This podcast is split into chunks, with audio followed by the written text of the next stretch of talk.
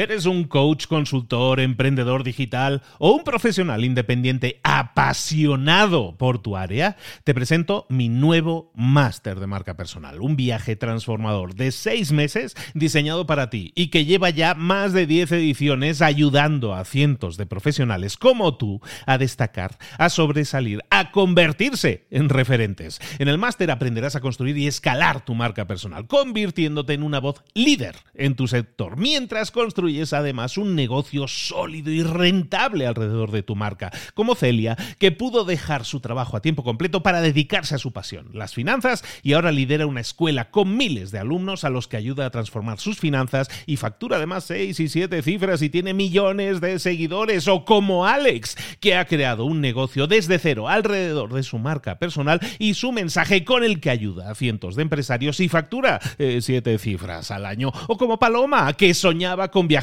por el mundo y que ahora vive como nómada digital con cientos de miles de seguidores y más de 17.000 alumnos. Gracias al máster, su sueño pasó de ser una idea a una realidad rentable y reconocida. Este es el momento de que tú también dejes tu huella, de influir y de vivir por fin de tu pasión. Visita librosparaemprendedores.net barra marca y descubre muchas más historias de éxito de gente que confió en nuestro método. En junio comenzamos además la nueva generación y añadimos más novedades, más servicios y más soporte que nunca. Únete a la élite de profesionales que ya están cambiando sus vidas. ¿Estás listo? ¿Estás lista para desarrollar tu marca personal y ser nuestra próxima historia de éxito? Pues visita librosparaemprendedores.net barra marca y comencemos. ¿Te gustaría saber por qué hacemos lo que hacemos?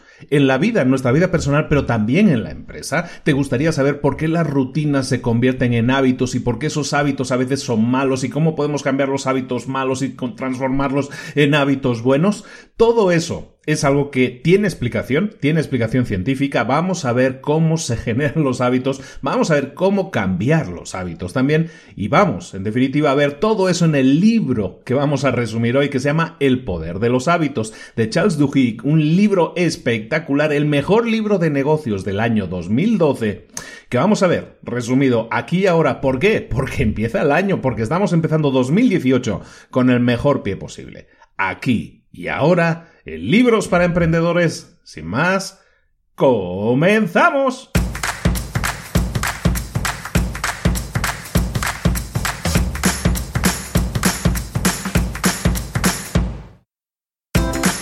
Bienvenidos al podcast Libros para Emprendedores. Para alcanzar el éxito en cualquier negocio que quieras emprender, debes formarte, debes estudiar, aprender para emprender. Y para ello, no hay nada mejor que un libro. En el podcast Libros para Emprendedores te ayudamos de tres maneras. Primero, seleccionando los mejores libros del mercado para ayudarte a emprender, a mejorar en tu emprendimiento. Segundo, te ofrecemos gratis un resumen de los puntos más valiosos explicados en cada libro. Y tercero, te damos finalmente pasos a seguir para poner en práctica todas esas lecciones aprendidas y así poder acortar tu camino hacia el éxito ya sea marketing, ventas, liderazgo, emprendimientos, mentalización, eh, vamos a analizar lo mejor de lo mejor, de los mejores libros del mercado y te lo vamos a dar todo bien masticadito y listo para ser aplicado.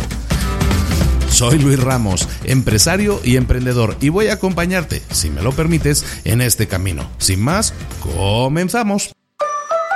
Muy buenas a todos, bienvenidos de nuevo una semana más, un mes más, un año más, en este caso a Libros para Emprendedores. Iniciamos nuestro año 3. El año 2018 es nuestro año 3. Pues ya llevamos 2016, hicimos un montón de, de crecimiento. El año 2017 ha sido afianzamiento y el año 2018 espero que sea el crecimiento total. Y para eso vamos a seguir trabajando, creando muchísimas cosas nuevas, como que veníamos comentando la semana pasada en el, en el especial de Navidad. Y lo que vamos a hacer esta semana, este mes, este año, es empezar con buen pie, como decíamos en la introducción, y para eso, nada mejor que instaurar buenos hábitos. ¿Pero qué es eso de los hábitos? Pues bueno, para entender bien qué es eso de los hábitos, para ver cómo podemos cambiarlos, cómo se producen, eh, técnicas y cositas que podemos saber, y historias muy interesantes que vemos también en la empresa, cómo aplicar esta teoría de los hábitos en el tema de la empresa. Todo eso lo vamos a ver hoy en el libro El poder de los hábitos de Charles Duhigg. Este libro es el, libro editado en el año 2011, este libro escrito por Charles Duhigg, es, es un profesor de Yale, es un profesor de, de alto nivel de, de, universidad, de universidad top de Estados Unidos, pero también es un gran periodista, es un periodista del New York Times, muy publicado, muy seguido, tienes unos libros, tiene unos libros muy buenos, muy documentados. Este, El Poder de los Hábitos, es el que le hace súper famoso pero tiene ahora un segundo libro publicado que de hecho lo ha recomendado algún mentor, ya se llama Smarter, Faster, Better. Es más listo, más rápido y mejor, que también vamos a revisar porque lo he estado ojeando y es muy buen libro también. Entonces, en algún momento, supongo que dentro de este año o próximamente, veremos un siguiente libro de Charles Duhigg. Bueno, Charles Duhigg, entonces, como decíamos, profesor universitario, periodista de fama, muy reconocida, escribe este libro, El poder de los hábitos, en el que habla de por qué las decisiones que tomamos a, diario, las decisiones que nosotros estamos tomando todos los días, en realidad son consecuencia de unos hábitos, no son decisiones que, sean eh, basadas muchas veces en cosas que suceden en el momento, sino que están basadas en nuestros hábitos. Nuestros hábitos definen cómo nos comportamos, definen cómo, eh, cómo hacemos las cosas, cómo decidimos las cosas. Por eso, nuestros hábitos o la forma en que tomamos decisiones que vienen influidas por nuestros hábitos, eso siempre va a tener un impacto muy grande, pues tanto en nuestra salud como en nuestra productividad, como en nuestra economía, como incluso en nuestra felicidad. Entonces, los hábitos que, que como decimos, son realmente importantes, empiezan sin que nos demos cuenta. Los hábitos empiezan... ¿Cuándo uno adquiere un hábito? Pues uno no se da cuenta, no hay una luz verde que se enciende y entonces dices, ah, ya tengo un hábito. No, nunca te das cuenta, ¿no? Se van instalando sin que tú te des cuenta.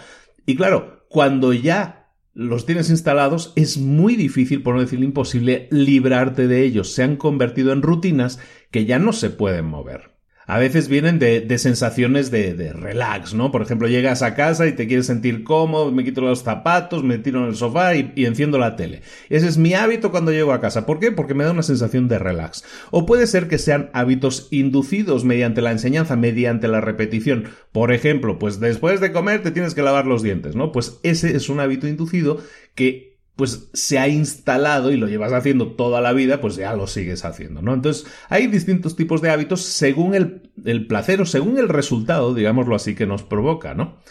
En este libro lo que vamos a ver es una explicación de cómo se producen los hábitos y también algún par de técnicas que podemos nosotros utilizar pues para modificar hábitos de los que no estemos muy satisfechos o incluso también en la empresa cómo podemos modificar los hábitos de una empresa, porque eso es importante también recomendarlo, por eso estamos haciendo este libro aquí, porque para un emprendedor es importante saber que en su empresa también se generan hábitos, los hábitos de la gente cómo se comporta, cómo realizan las cosas.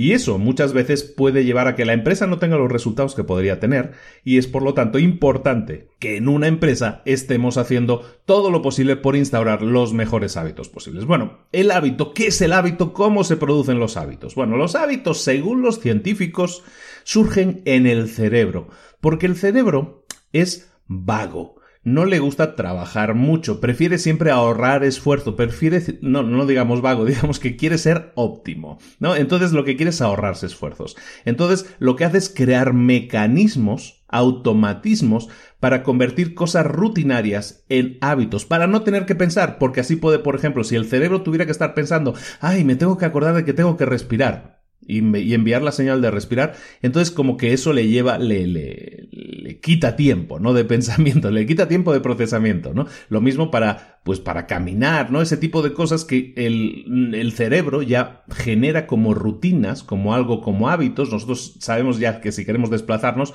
vamos a caminar de un lugar a otro o vamos a respirar para no morirnos.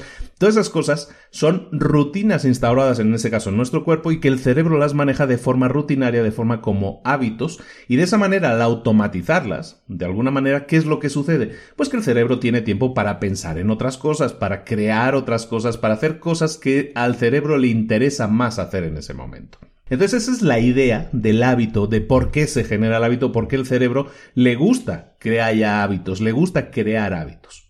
Ya tenemos claro que eso es un hábito. Ahora, ¿cómo se crean los hábitos en nuestro cerebro?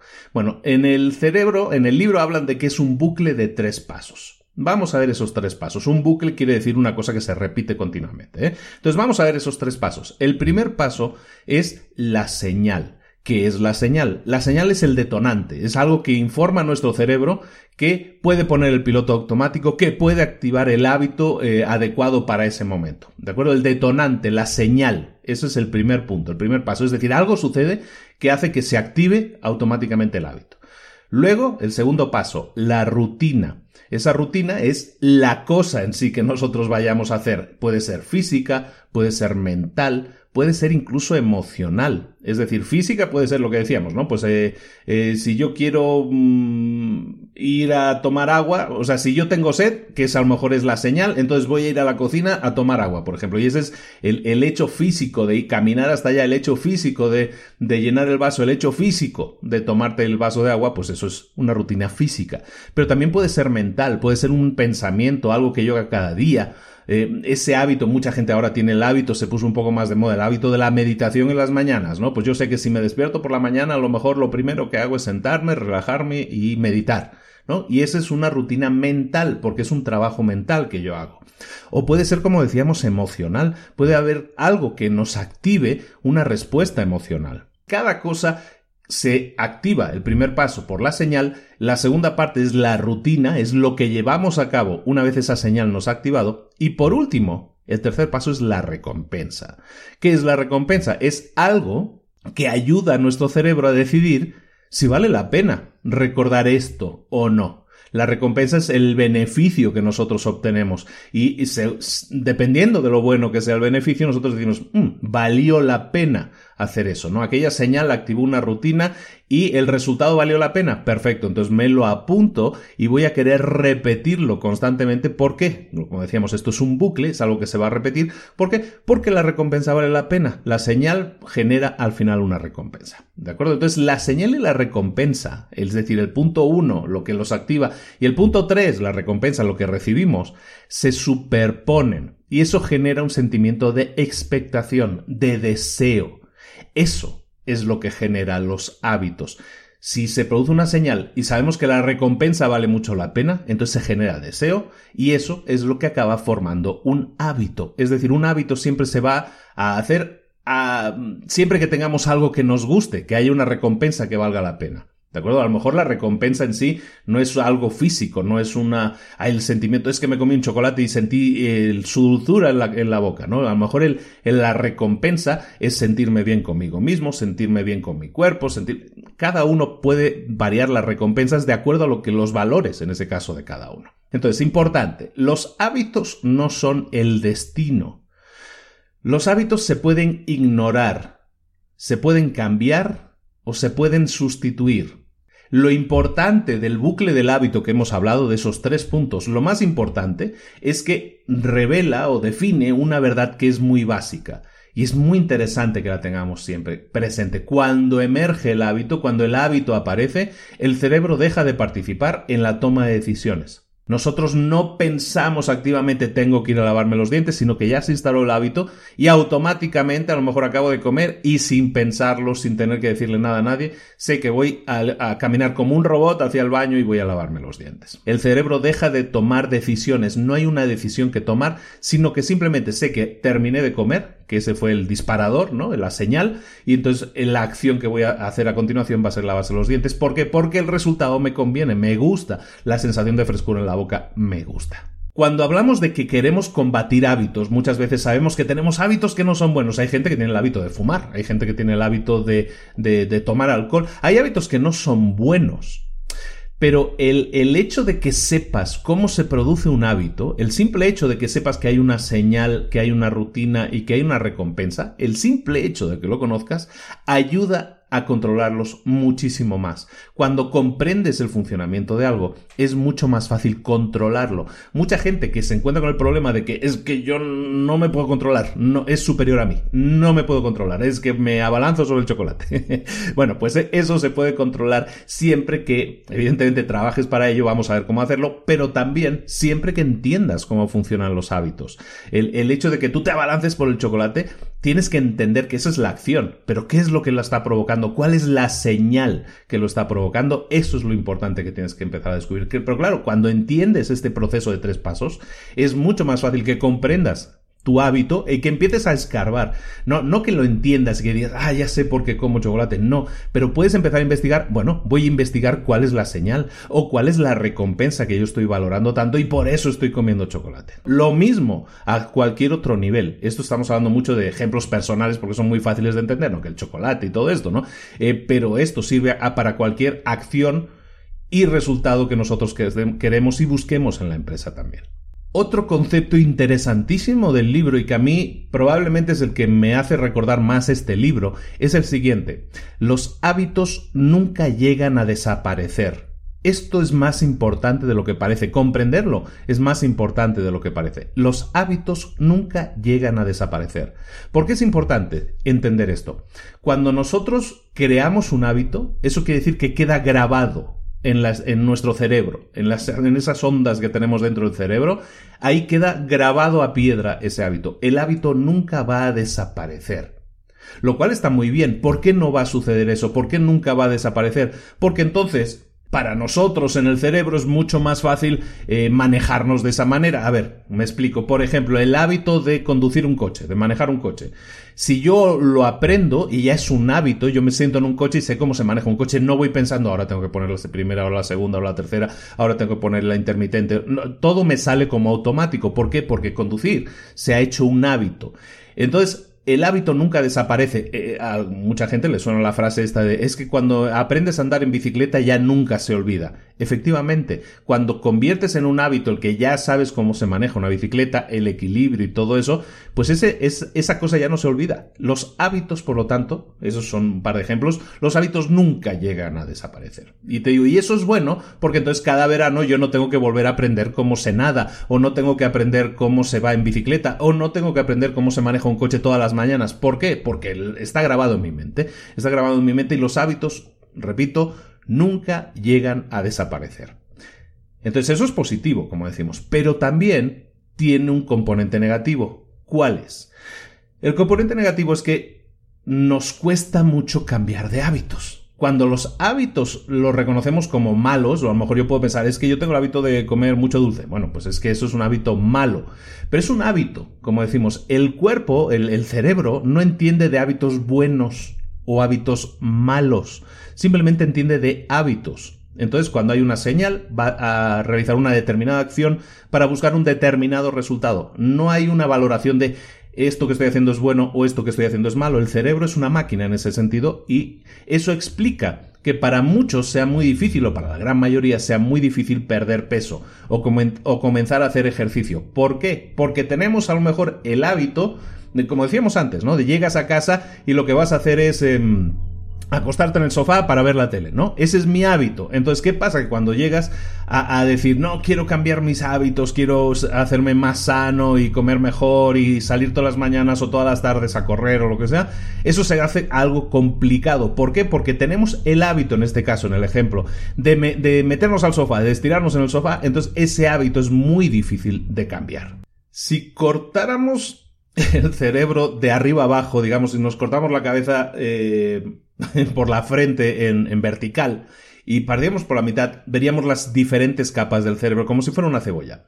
Las capas del cerebro que están más exteriores, es decir, las capas del cerebro que están más cerca del pelo, bueno, esas capas son las capas donde se produce el pensamiento complejo. Cuando tú piensas en nuevas ideas, cuando tú escuchas, cuando tú analizas, cuando tú haces algo, todo ese trabajo, ¿dónde se produce? En las capas que están más cerca del pelo, las capas más exteriores, más externas del cerebro. A medida que te vas metiendo, a medida que vas yendo a capas más centrales, a las partes que están más cerca del tronco cerebral, donde se une el tronco, digamos, con la columna vertebral, porque de ahí nace la columna vertebral, en esas estructuras, esas estructuras que ahora le llaman el, que es el cerebro reptiliano y todo eso, bueno, es la parte más profunda, la que está más cerca del tronco, ahí están las estructuras más primitivas. ¿Qué es lo que se controla ahí?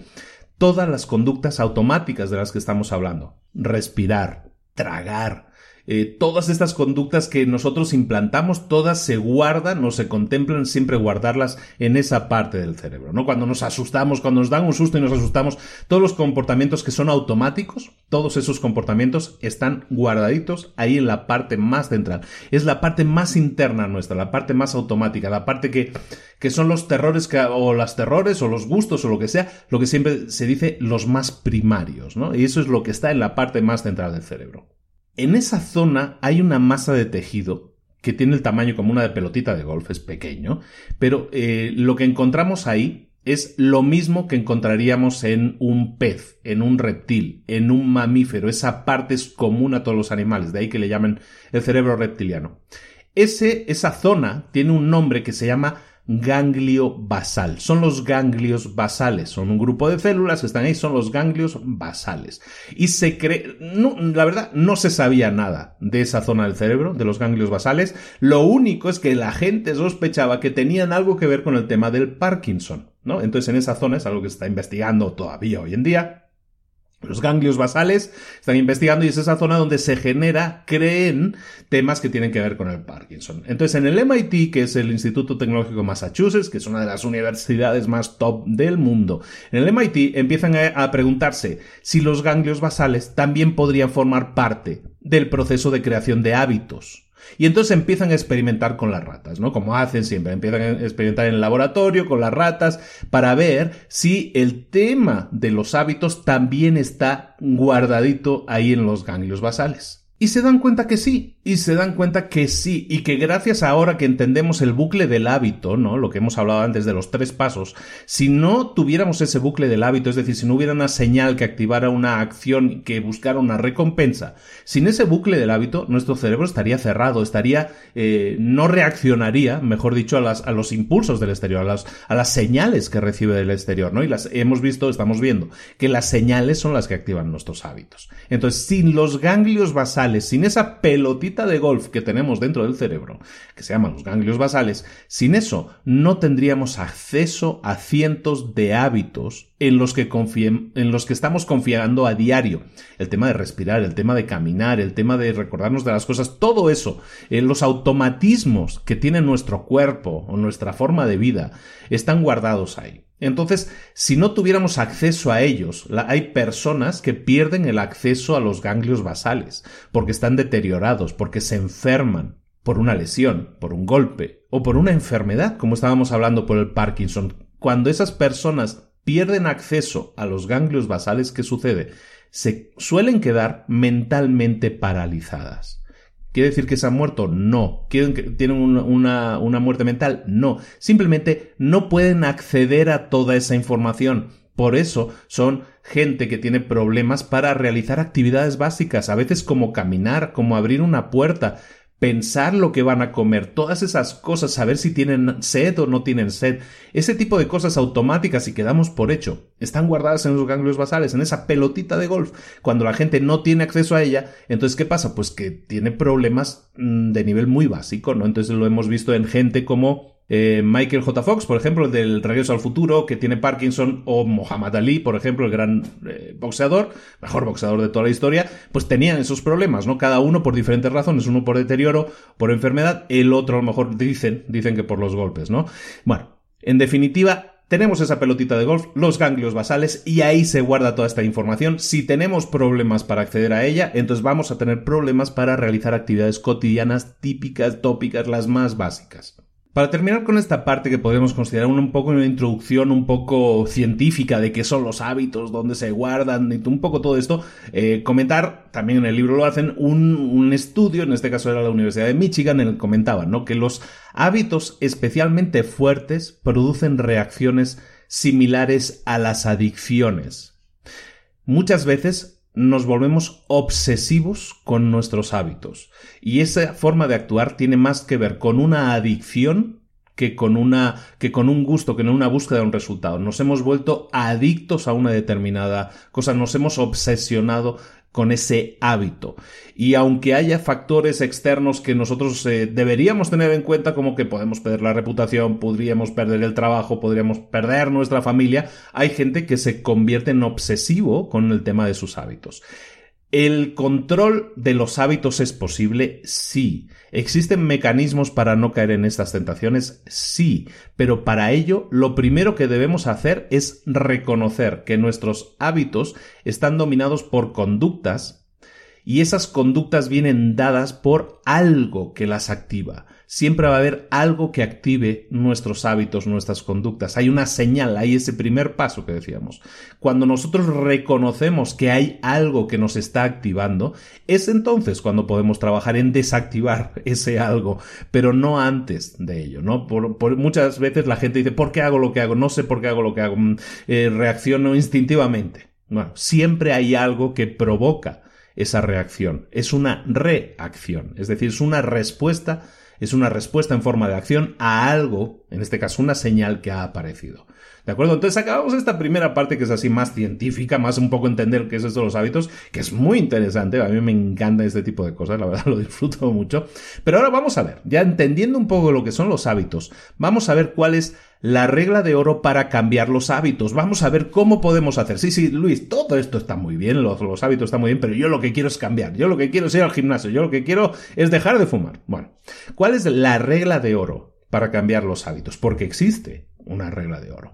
Siempre que nos propongamos cambiar un determinado hábito, tenemos que aplicar la regla de oro. Esa regla de oro es algo, no es una regla que se haya inventado alguien o el señor que escribió el libro, sino que todos los estudios demuestran que es una de las herramientas más poderosas para generar cambios. La regla es esta. Si utilizas la misma señal y proporcionas la misma recompensa, puedes cambiar la rutina, puedes cambiar el hábito. Lo voy a repetir. Si utilizas la misma señal y proporcionas la misma recompensa, es decir, si haces el paso 1 y el paso 3 son idénticos, entonces puedes cambiar la rutina, puedes cambiar el hábito, es decir, puedes cambiar la acción que está realizando el medio, el paso 2, lo puedes cambiar siempre que utilices la misma señal y la misma recompensa.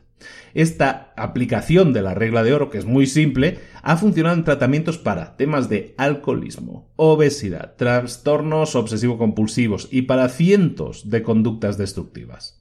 Cuando lo comprendes, cuando lo entiendes, puedes ayudar a cualquier persona o te puedes ayudar a ti mismo a cambiar tus viejas costumbres, a cambiar tus viejos hábitos y sustituirlos por hábitos pues, puedan ser más saludables, en definitiva, por hábitos, digámoslo, buenos, por hábitos que puedan ser mejores para ti.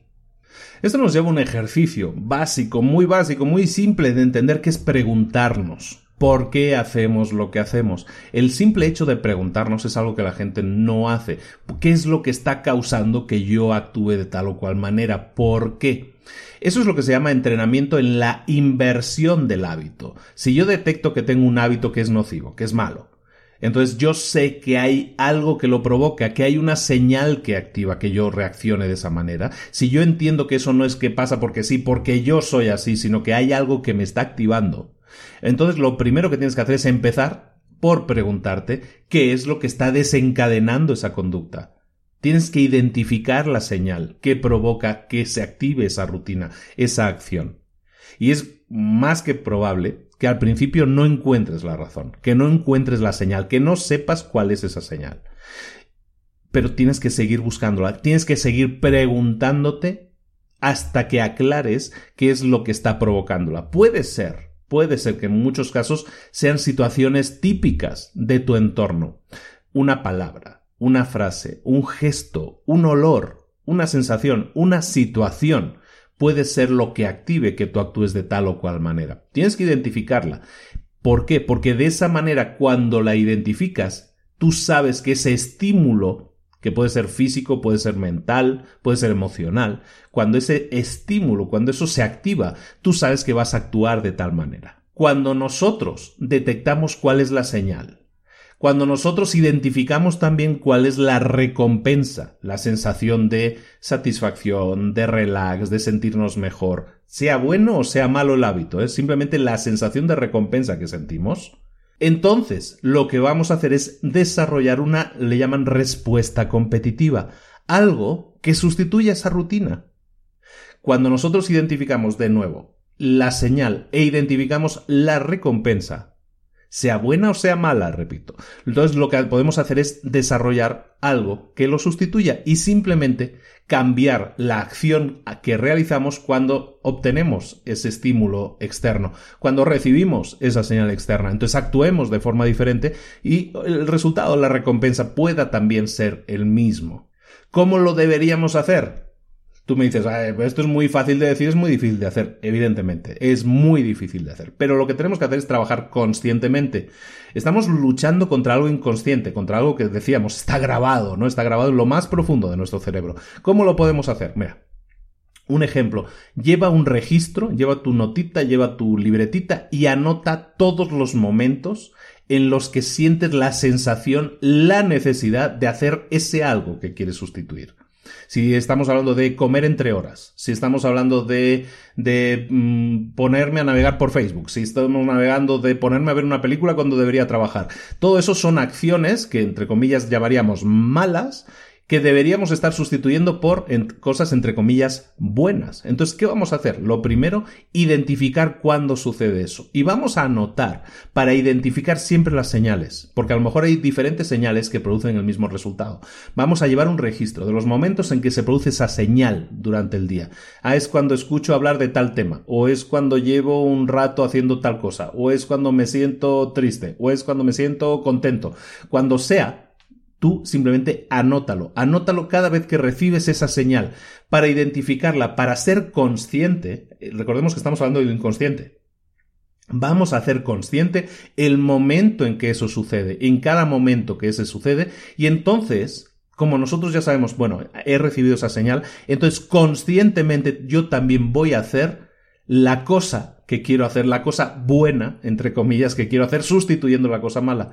Estamos luchando conscientemente contra algo inconsciente. Lo que tenemos que hacer es entonces entrenarnos a nosotros mismos para que eso que hacíamos inconscientemente dejemos de hacerlo. Yo, por ejemplo, pongo el ejemplo, yo he fumado durante unos 20 años. Yo fui fumador durante unos 20 años. Lo dejé hace como 10 años, hace ya unos 10 años que lo he dejado. El, cuando yo llegué a fumar fuerte, fuerte, fuerte, yo fumaba dos paquetes al día. Si además salía por la noche, podrían ser más de dos. Entonces fumaba muchísimo, como decían en España, como un carretero. Bueno, pero yo llego un momento en que necesitaba estar fumando constantemente. Cada 5 o 10 minutos prendía un cigarrillo, prendía un cigarrillo. Se convirtió en algo obsesivo, como estábamos comentando antes. Por eso entiendo perfectamente el, el mensaje que se escribe en el libro, ¿no? Pero llega a ser algo obsesivo, pero entonces tú te tienes que hacer consciente de que, ese, de que esa conducta la quieres sustituir. Yo quería sustituir el cigarrillo y entonces simplemente pues la señal era mi estrés es la señal o cuando tengo una respuesta de, de o cuando tengo una sensación de estrés mi respuesta va a ser siempre eh, un cigarrillo. Y la recompensa, pues es que me voy a sentir más relajado. ¿Por qué? Porque estoy haciendo algo mecánico. Empiezas a analizarte y te das cuenta de que estás haciendo algo mecánico y la sensación de hacer y la sensación de que sea mecánico te da tranquilidad. Y eso calma tu estrés. Entonces, cuando entiendes, en mi caso, eh, estoy hablando de mi caso, esa era mi recompensa, ¿no? Una sensación de, de sistematización, de tranquilidad y todo eso. Cuando yo detecto que esa es mi recompensa, y yo detecto que lo que la provoca, lo señal que la provoca es el estrés. Entonces yo empiezo a trabajar en eso y empiezo a identificar cuándo se produce el estrés. Entonces voy a intentar evitar sensaciones de estrés. Voy a intentar evitar sensaciones de que me provoquen la necesidad de agarrar un cigarrillo, prenderlo y fumarlo. Y así, y, yo en, mi caso, yo fui un poco más burro, yo dejé de fumar de un día para otro. Yo había intentado dejar de fumar con chicles de nicotina, con muchas otras cosas, no me funcionó. Y entonces al final me funcionó el método, ahora sí, eh, tajante, de decir, a partir de hoy ya no fumo, a partir de este momento ya no soy fumador. Y sí, las señales seguían llegando, las provocaciones seguían llegando, el estrés seguía llegando. De hecho, los primeros días y primeras semanas es el estrés es constante y el estrés lo provoca el hecho de que no puedas eh, hacerle, darle gusto al inconsciente. En este caso, ¿no? No puedas tener ese sistema, esa mecánica, la recompensa que estás buscando. Es entonces cuando empiezas a sustituirlo con otras cosas. Y cuando empiezas a sustituirlo con otras cosas es cuando puedes derrotar, entre comillas, a un mal hábito. Que nunca lo, derrotas. Yo durante años, la gente me dice, hombre, ya llevaba dos o tres años sin dejar de, ya habiendo dejado de fumar. La gente me pregunta, oye, ¿y ahora eh, ya no, ya no se te apetece un cigarrillo? Y digo, sí, la verdad sí. Voy a una fiesta, voy a una boda, se me apetece fumar un cigarrillo. Claro que me apetece fumar. Pero, pues, eh, poco a poco eso va pasando. Ahora, hoy en día, diez años después, podría decir que ya el tema está superado pero no olvidado. Yo siempre voy a recordar que fui fumador. Yo siempre voy a recordar la sensación de tranquilidad, de recompensa, porque eso siempre está en tu mente. Como decimos, eso no se borra.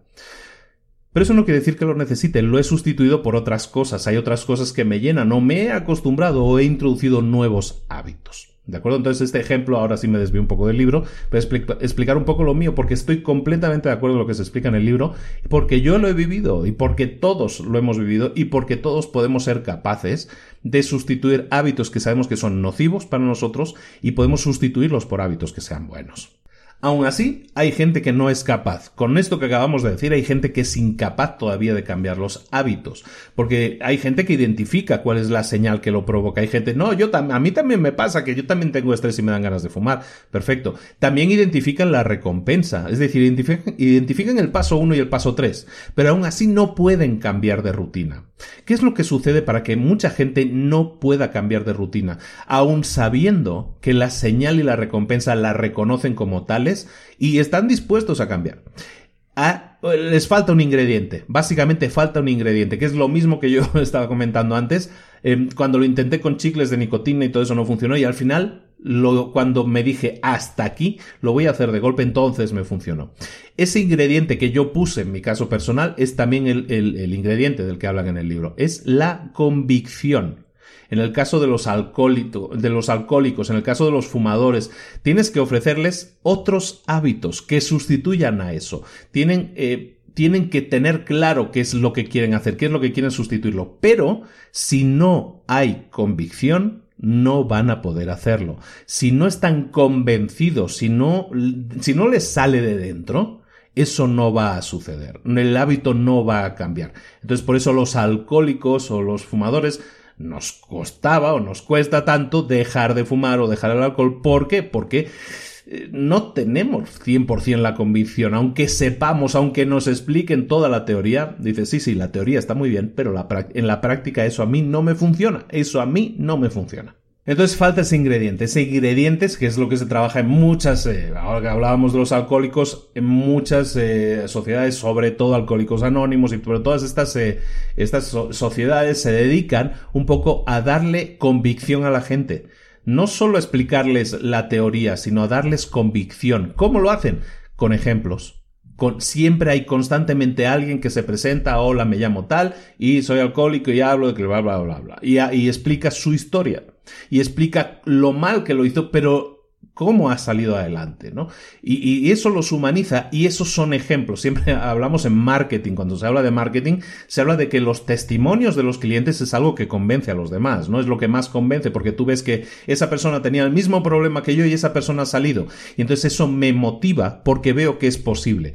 El creer que el cambio es posible es lo que afecta a nuestra convicción. Para que nosotros creamos, estemos convencidos de que podemos cambiar, necesitamos saber que el cambio es posible, que no es una quimera, que no es un imposible. Hablando de empresas, hay muchas empresas que saben y entienden la ciencia detrás de el ansia de las gentes. Y cada vez se estudia más estas reacciones que tiene la gente, entre comillas, instintivas. Por ejemplo, en el libro hablan de, de un almacén que ya he mencionado más de una vez aquí, es una de mis tiendas favoritas de Estados Unidos, la, mía favorita, de hecho. Se llama Target.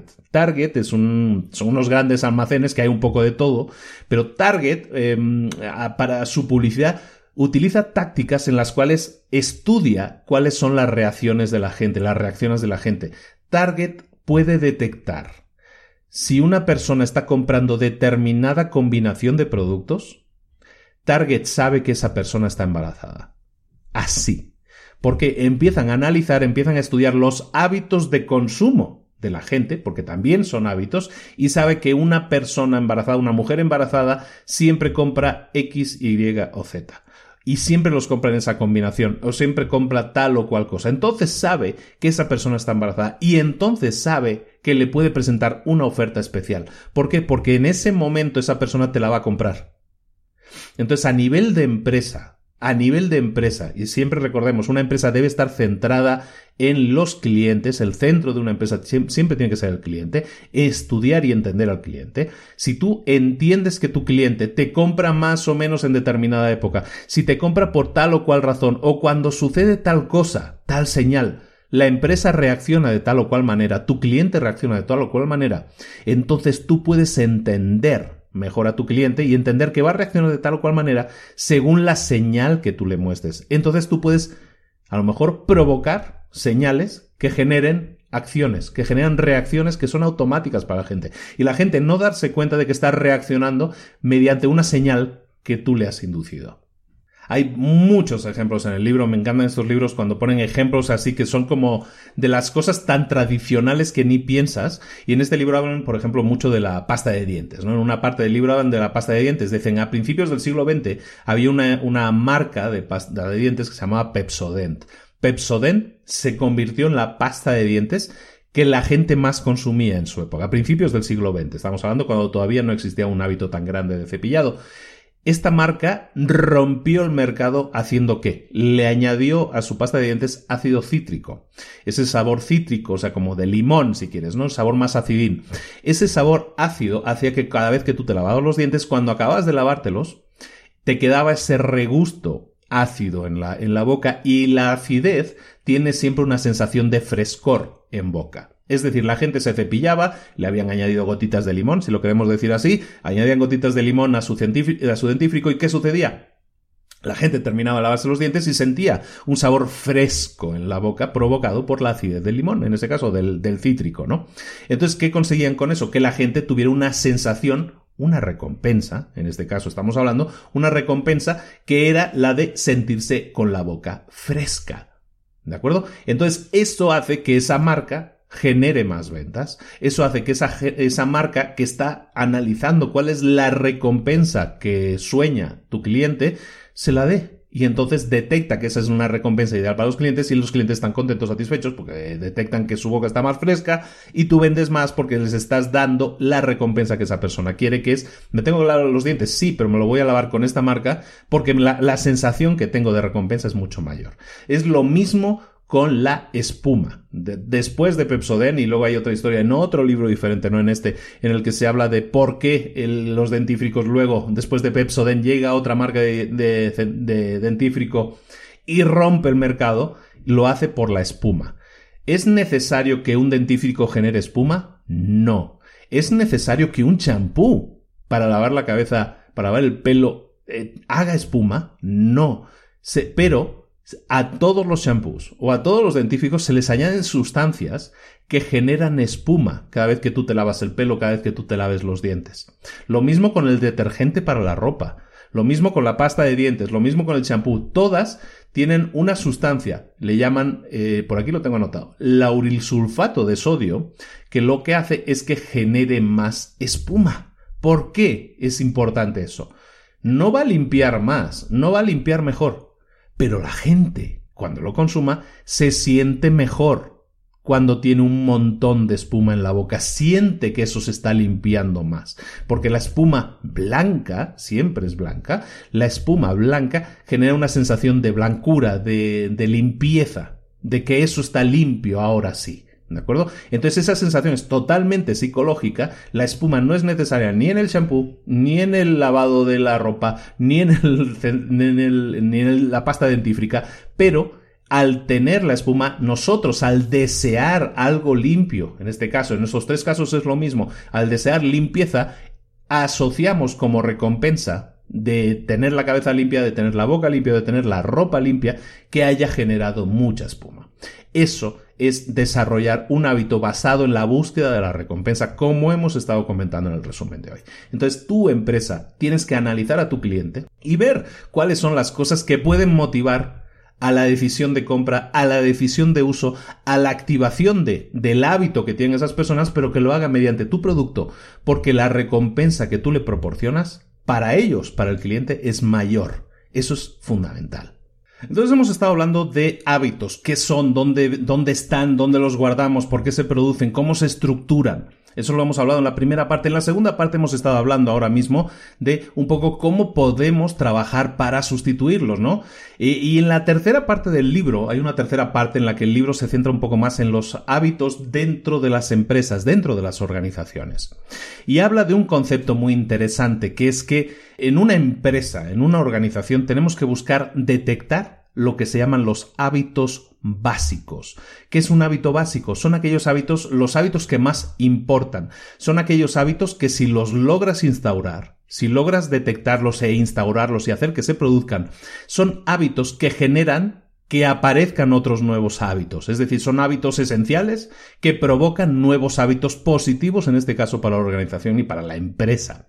Entonces, si nosotros nos concentramos en detectar, en cambiar, en cultivar hábitos esenciales, lo que podemos hacer es generar cambios generalizados en toda nuestra empresa, en toda nuestra estructura. Pero claro, tenemos que identificar cuáles son esos hábitos básicos. ¿Cómo detectamos que un hábito es básico? ¿Cómo, ¿Cómo, detectamos hábitos básicos y cómo los instauramos? El hábito básico, como lo entendemos o como se explica aquí en el libro, siempre genera algo que es muy importante para detectarlo. Siempre genera lo que en el libro se llama pequeño triunfo. Un hábito básico genera siempre pequeños triunfos, es decir, no genera cambios brutales, pero sí genera cambios y cambios positivos, cambios para mejor, pequeños triunfos. Entonces, cuando tú detectas un hábito básico que genera pequeños triunfos, eso va a hacer florecer nuevos hábitos, nuevas estructuras de hábitos en tu empresa, y eso va a generar que el sistema de trabajo, se vuelva contagioso, que los hábitos positivos se contagien como un virus, positivo en este caso, a todo el resto de la organización. Entonces, resumo así muy rápido, tenemos como empresa que detectar hábitos básicos que son aquellos que nos generan pequeños triunfos. Un pequeño triunfo, cuando lo consigues, tú como trabajador, como empleado, tú como director de la empresa que generas esos pequeños triunfos en tus empleados, cuando hay un pequeño triunfo, se pone en marcha una mecánica que hace que busques otro pequeño triunfo. Un triunfo siempre genera la necesidad de decir, hoy me gustó, no fue tan difícil, voy a buscar hacer otro nuevo pequeño triunfo, otro nuevo pequeño triunfo. Se retroalimenta esa energía positiva y cuando consigues un pequeño triunfo, buscas generar un nuevo cambio que te genere otro pequeño triunfo y ese cambio pequeño, pequeño, pequeño, pequeño transformador hace que aumenten los resultados de, en este caso de la empresa, pero también los resultados personales, también la satisfacción personal del empleado o la persona que esté viviendo, que esté sintiendo esos pequeños triunfos en carne propia. En el libro se mandan un pedazo de ejemplo inmenso con Starbucks, hablan largo y tendido de Starbucks como un gran ejemplo en este sentido, y habla de Howard Schultz, que es el, no es el creador de Starbucks, porque la empresa no es suya originalmente, pero él la compra cuando era muy pequeña, que era una, la estaban vendiendo porque no iba bien la empresa, tenían como seis sucursales, Howard Schultz la, la, la compra, estaba enamorado del concepto y de la idea, y lo que hace es eh, transformarlo, es un poco la historia de McDonald's, ¿no? De aquel hombre que, agarra la idea que tenía una o dos sucursales y lo hace una algo mundial, ¿no? Bueno, pues Howard Schultz lo que se ha centrado mucho, y hablamos aquí de pequeños triunfos, estamos hablando de estos pequeños triunfos que tenemos que buscar en las organizaciones, de esos pequeños hábitos, de esos hábitos esenciales que generan pequeños triunfos. Bueno, Howard Schultz de Starbucks te digo, se centra mucho el libro en, Starbucks y es un ejemplo que muchos, bueno, yo creo que todos conocemos, entonces es muy fácil identificar todas las cosas que están sucediendo en Starbucks. Bueno, pues este señor arranca Starbucks y se, y la pone en la, en la cima, ¿no? Con miles de sucursales en todo el mundo, en todo el planeta, y lo hace mediante la definición de cómo los empleados debían trabajar, debían estar contentos, debían transmitir una determinada cosa y todo eso. Howard Schultz deja de estar al frente de la empresa durante unos años, en los años 2000, digamos, ¿no? En el año 2000 el hombre está cansadísimo, está cansado de tanto crecimiento y digo, pues ya he llegado a la cima, ya, ya estoy bien, aquí me quedo, ¿no? Y entonces deja la gerencia de la dirección general de la empresa. Y entonces Starbucks, en el momento en que Howard Schultz deja la empresa, Starbucks empieza a declinar y del año 2000 al año 2008 la empresa empieza a caer, empieza a bajar. ¿Por qué? Porque los ejecutivos que estaban a cargo de la empresa se centraron en qué? En la expansión. La empresa ya llevaba un ritmo, ya llevaba un crecimiento. Se siguen centrando entonces en crecer más todavía, en abrir más sucursales, se centran en la parte económica, pero dejan de lado la parte humana la empresa empieza a decaer. Los empleados ya no estaban tan contentos. La gente que iba a consumir a Starbucks detectaba que la sensación no era la misma que antes. La gente no estaba contenta, ni clientes ni empleados. ¿Eso qué hace? Que Howard Schultz dice en el año 2008, bueno, está bien, vuelvo a tomar la dirección general, asume la gerencia de la compañía de nuevo y entonces prioriza reestructurar la formación de la empresa, no reestructurar cualquier otra cosa a nivel económico, a nivel de productos, vamos a crear productos nuevos, no, lo que se preocupa es voy a reestructurar la formación de la empresa. ¿Por qué? Porque los empleados tienen que tener hábitos esenciales de nuevo. Necesitan hábitos que les generen pequeños triunfos. Entonces, lo que sucede es lo siguiente. A los empleados que tenían un manual de operaciones que les decía tienes que actuar de esta manera, tienes que saludar de esta manera, tienes que saludar de esta otra, la estructura de la tienda es esta, es decir, eh, era el esquema McDonald's tal cual. A, los empleados se les ofreció darles un poco más de autogestión, de ser más autogestionados. Se les enseñó que podían tomar mini decisiones y esos serían mini triunfos. Buscó la idea de aplicar los grandes triunfos, la idea de los, de los, pequeños triunfos, perdona, dentro de la estructura, en este caso de los empleados que estaban a pie de pista, de los empleados que están en la tienda. Entonces lo que hace es darles una cierta libertad para una serie de toma de decisiones. Por ejemplo, se les dio la potestad de reestructurar el posicionamiento de los aparatos dentro de la tienda. El, el, el, gerente de tienda, digamos, la persona encargada, el encargado de la tienda, tiene la facultad de decir, pues mira, el de los batidos lo vamos a poner aquí o esto lo vamos a poner aquí porque creo que va a ser mejor. Les dan cierta autonomía siempre que eso beneficie a su propio trabajo. Entonces, Hoy en día, hoy en día no es raro ver a los empleados reunidos sobre decisiones como dónde voy a poner la batidora, dónde voy a poner lo de la cafetería o dónde voy a poner lo de los vasitos. ¿De acuerdo? Porque eso, esas pequeñas decisiones, a la empresa no le afectan tanto. A la empresa no le afecta, es que la batidora tiene que estar así porque lo dice en el manual. Y ya está. Sino simplemente les das autonomía para que los empleados sepan que pueden tomar decisiones y que esas decisiones afectan a su entorno de trabajo y su entorno de trabajo ellos van a buscar que sea lo mejor posible, lo más cómodo posible. ¿De acuerdo? Aún así, se encontraban en, McDonald's, por ejemplo, tienen una altísima rotación de personal, altísima. ¿Por qué? Porque ahí es súper mecanizados, súper mecanizados. Y ahí sí el manual es el manual. Y en Starbucks también tenían esa, esa, esa rotación de personal. El perfil de personal de McDonald's y el perfil de personal de Starbucks es el mismo. Son jóvenes que probablemente ese sea su primer puesto de trabajo.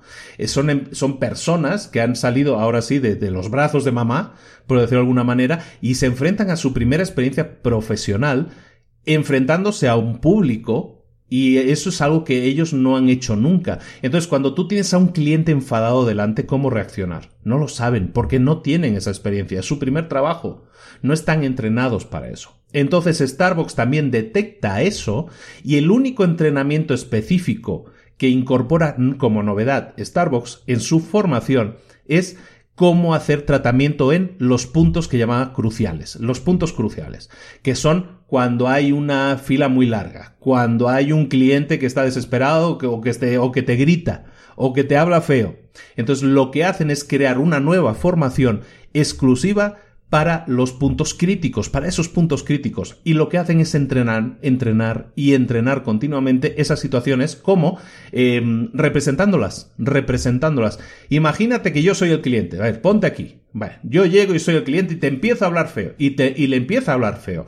Entonces, esa persona que no tiene experiencia previa en tratamiento con clientes eh, conflictivos, esa persona se la entrena para eso hasta que se genera un hábito, hasta que se genera un automatismo, hasta que ya saben esos muchachos que a lo mejor no tienen esa experiencia, ya entienden o ya asimilan, ya interiorizan que esa es la forma en la que tienen que actuar en tal o cual situación. Y tienen identificadas todas las situaciones problemáticas en las que es que a una persona se le cayó el café, es que a otra persona eh, se chocó y se empezaron a discutir, es que ahora hay mucha fila, es que ahora hay un cliente insatisfecho, hay un cliente que le pusieron el vaso equivocado y respondió mal.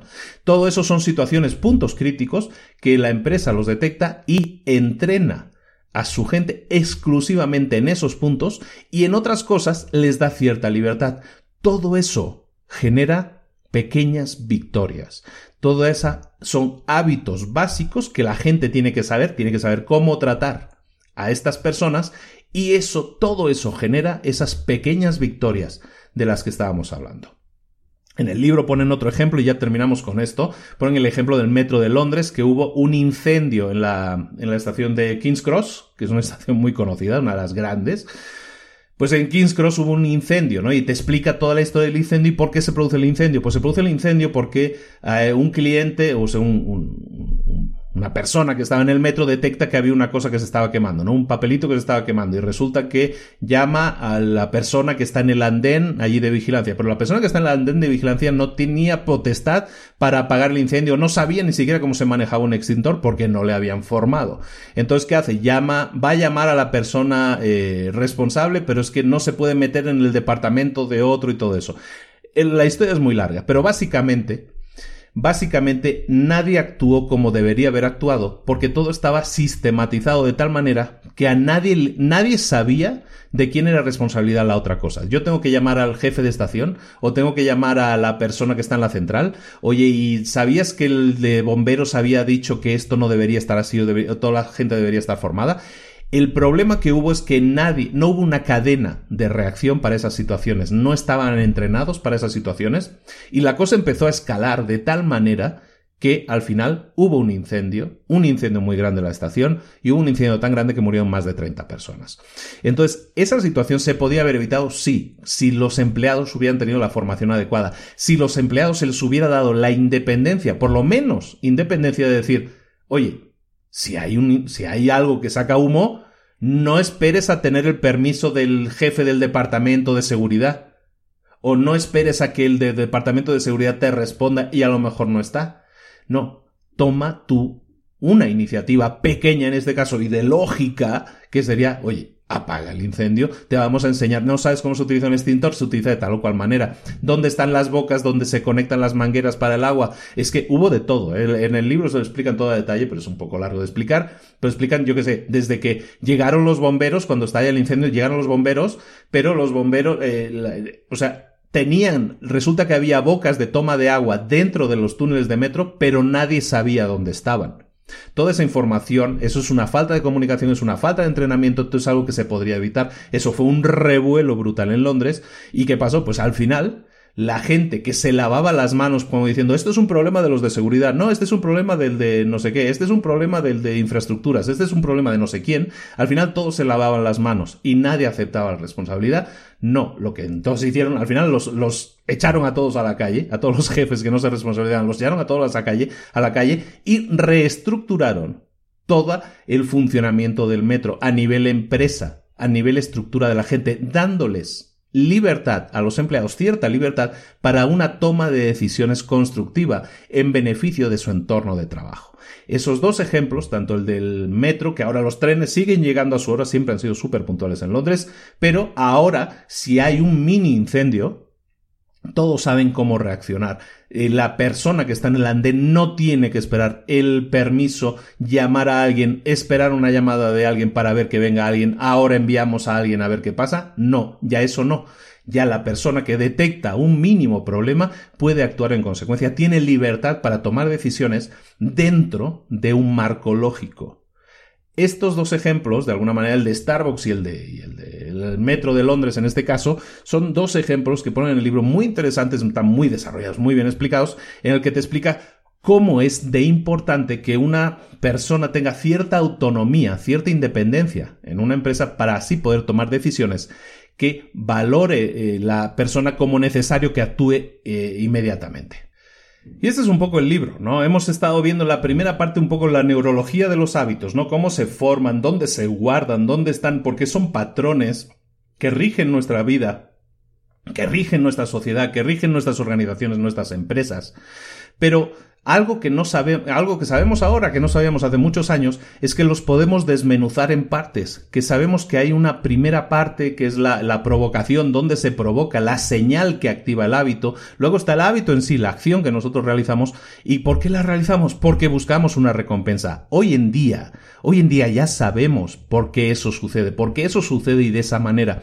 Y es entonces cuando nosotros, si queremos cambiar hábitos propios, lo que tenemos que hacer es eh, pensar, Primero, que el hábito no se puede erradicar, no se puede destruir un hábito. El hábito siempre va a habitar en nuestra mente. Lo que sí podemos hacer es sustituirlo, sustituirlo por un hábito que sea, en este caso, mejor ¿Cómo lo haremos? Siempre detectando cuál es la señal, siempre detectando cuál es el resultado que buscamos y lo que vamos a hacer es sustituir ese paso 2, sustituir la acción en sí, pero siempre buscando que el resultado sea el mismo, que mientras nosotros obtengamos el mismo resultado, no vamos a tener ningún problema en sustituir los hábitos, simplemente conscientemente vamos a tener que ir trabajando, trabajando en sustituirlos. No es un botón que apretemos y eso sucede. No, eso no sucede. No existen unos pasos específicos, no existe un manual de, instrucciones de haz esto tantas veces y entonces ya habrás dejado. No, eso no funciona así, pero tienes que trabajar en detectar la, la, señal que lo provoca, en detectar el resultado y entonces sí sustituir la acción por una acción más beneficiosa para ti. Si quieres dejar de fumar, si quieres dejar el alcohol, si quieres dejar lo que sea que sea nocivo para tu cuerpo, tienes que empezar por detectar qué es lo que lo está provocando tu necesidad, qué resultado estás buscando y buscar entonces sustituirlo. A nivel de organizaciones también hemos visto que es posible generar hábitos, pequeños hábitos que son esenciales, lo que llamamos hábitos esenciales, que van a provocar qué? Van a provocar pequeñas victorias, pequeños triunfos en la gente. Cuando nosotros detectamos algo que puede generar pequeños triunfos en la gente, eso va a provocar una cadena de buen rollo, llamémosle así, es decir, si conseguimos instalar un hábito en nuestra empresa que genere pequeña victoria para esa persona, esa pequeña victoria va a generar nuevas pequeñas victorias para esa persona porque es adictivo. De alguna manera la gente siente una sensación de satisfacción y busca repetirla constantemente. Eso va a generar que mediante pequeños cambios consigamos grandes resultados. Muchas veces no tenemos que centrarnos en cambiar todo lo que no funciona, sino hacer pequeños cambios que las personas, ahora hay una palabra que se pone muy de moda, se sientan empoderadas, ¿no? Entonces empoderar a nuestros empleados para que consigan pequeños triunfos y eso genere una cadena de pequeños triunfos que genere grandes resultados para la empresa. Señoras y señores, bienvenidos al año 2018. Sí, bueno, depende de los que no lo estés escuchando ahora, eh, pero hoy es el día 1 de enero de 2018 y aquí estamos, listos para instaurar hábitos, para modificar hábitos que no nos han estado funcionando bien. Es un, es un ejemplo perfecto hoy, en este día, de algo que podemos poner en práctica. Nosotros nos hemos comprometido seguramente ahora en fin de año a decir voy a cambiar cosas para el próximo año. El próximo año va a ser mejor. Bueno, Vamos a ver cómo hacerlo, vamos a detectar esos hábitos que queremos cambiar, esas cosas que no nos gustan en nuestra vida y que queremos cambiar. Vamos a detectar cuál es la señal que provoca que actuemos de tal o cual manera. Vamos a detectar cuál es el resultado que nosotros buscamos y entonces sí, vamos a cambiar ese hábito, pero solo en la acción. No vamos a cambiar ni la señal ni el resultado. Y de esa manera es muchísimo más probable que con el poder de los hábitos consigas los resultados y las metas que tú te planteas. Muchísimas gracias a todos. Bienvenidos a este nuevo año, que va a ser espectacular. Estoy convencido de que sí. Contigo, enfocándote en cambiar tus hábitos y en cambiar y hacer cosas que realmente eh, empoderen a tus resultados y las cosas que buscas generar en la vida las consigas mediante el poder de los hábitos. Muchísimas gracias a todos. Estamos de nuevo aquí, esto no para, estás en Libros para Emprendedores. Recuerda, puedes inscribirte en librosparaemprendedores.net, te inscribes a nuestra lista de correo, te lo recomiendo muchísimo porque vas a recibir decenas y decenas de correos con información, con tips, con cosas que puedes poner en práctica en tu empresa, en tu emprendimiento, para conseguir resultados como nunca los has conseguido antes. Es gratis, por cierto, en librosparaemprendedores.net. Y también me gustaría pedirte un favor a cambio de todo esto que te estoy dando, solo te pido un pequeño favor. si te es posible, dejar votos, dejar comentarios positivos en iTunes o en la plataforma que tú utilices para, para escuchar este programa. Te lo pido por favor. Me encantaría que me dejaras una valoración de 5 estrellas, un comentario positivo, una retroalimentación que nos permita mejorar. Las leemos todas, las agradecemos todas y eso nos ayuda a que este podcast tenga más visibilidad, a que lo escuche más gente, a que más gente sepa que existimos y a que compartas un poco este buen rollo de, compartir conocimientos que están en los libros y hacerlo más democrático para muchísima más gente que o no tiene tiempo o no tiene ganas o no puede sencillamente dedicar una serie de horas a leer un libro. Aquí estamos nosotros para ayudarles a que no se pierdan todo ese conocimiento que hay en los libros. Bienvenidos al 2018 de nuevo. Un abrazo muy grande de Luis Ramos de Libros para Emprendedores. Nos vemos la próxima semana con un nuevo libro. Nos vemos en un par de días con una nueva entrevista en Mentores para Emprendedores en la que también vamos a tratar, por cierto, el, tema de los hábitos. Y vamos a ver una persona súper conocida, súper exitosa, una de las personas más reconocidas ahora mismo en España en el tema de podcasting sin duda, pero una persona muy visible es una persona experta en marketing online. Te recomiendo que no te lo pierdas porque vamos a hablar también y mucho de hábitos, de sus hábitos en concreto que son muy, muy espectaculares. Eso en un par de días en la nueva entrevista de Mentores para Emprendedores y muchas más cosas que vienen y que están sucediendo a partir de hoy, a partir de este momento. No te lo puedes perder. Te espero aquí en Libros para Emprendedores. Un abrazo de Luis Ramos. Nos vemos la próxima semana en Libros para Emprendedores. Hasta luego.